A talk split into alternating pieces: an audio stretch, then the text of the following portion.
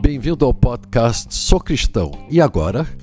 Sou Thomas San e vamos conversar sobre algumas das várias formas de idolatria.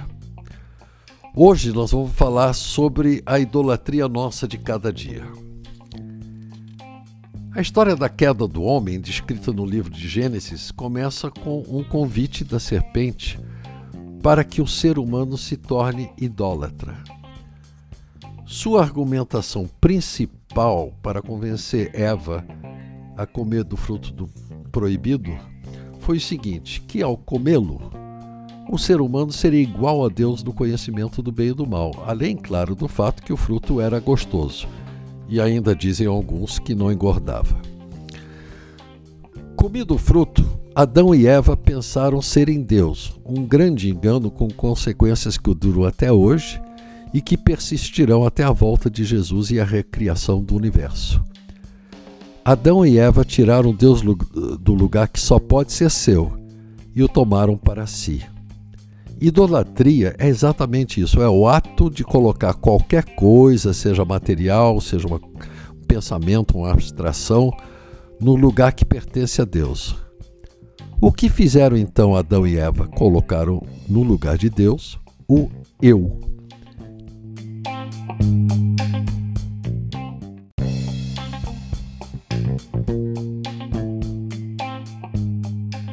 Esta é possivelmente a principal característica da civilização em todos os tempos e mais exacerbada na presente era. Nosso ídolo se chama eu. Somos egoístas e narcisistas por nos considerarmos Deus.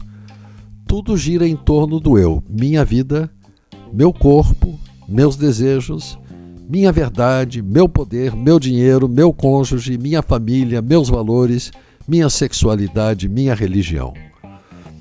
O próprio Deus entra nessa dança. Mesmo nós, que nos chamamos cristãos, sofremos de uma fé que, por vezes, inverte as posições entre o homem e Deus. Interessamos-nos em saber, por exemplo, quais os botões que devemos apertar para que Deus faça o que nós desejamos.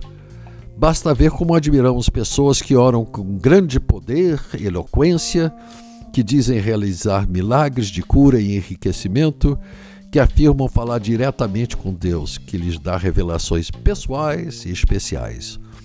O Deus que desejamos não nos permite sofrer, não nos permite adoecer, sermos perseguidos ou mortos por causa da nossa fé. A idolatria do eu faz com que coloquemos no lugar do Deus Todo-Poderoso um ídolo chamado de Deus utilitário a forma pode ser diferente, mas a essência é a mesma dos ídolos tradicionais ou históricos. Estátuas, totens, bonecos, imagens, todos levam as pessoas à presença de um Deus utilitário, resolvedor dos problemas que nos afligem, para os quais verificamos não termos meios ou condições de resolver. O homem já descobriu há muito tempo que não é Deus, não controla as ondas do mar, as avalanches de lama ou neve, as doenças, o desemprego, a perda da pessoa amada ou a própria morte. E parte em busca de quem tem esse poder, inventa deuses de fertilidade, rituais mágicos, estátuas de santos, simpatias, ideologias políticas, religiões, psicoterapias, procura qualquer ídolo que lhe sirva. Só não procura Deus. E não pense que por sermos de Cristo estamos imunes. Se não prestarmos atenção, acabamos por colo colocar no lugar de Deus, por exemplo, a denominação a que pertencemos, ou a liturgia, a forma de re realizar o culto, ou a nossa compreensão da palavra, ou a música do culto, a pessoa do pastor, a doutrina como interpretada em nossa igreja. Tantos ídolos, não é?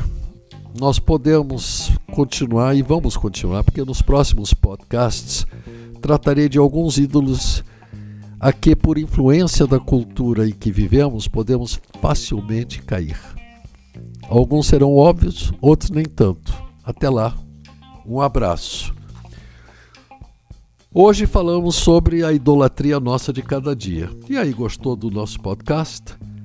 Se quiser ouvir mais, acesse www.ibggranjaviana, desculpe, ibgranjaviana.com.br.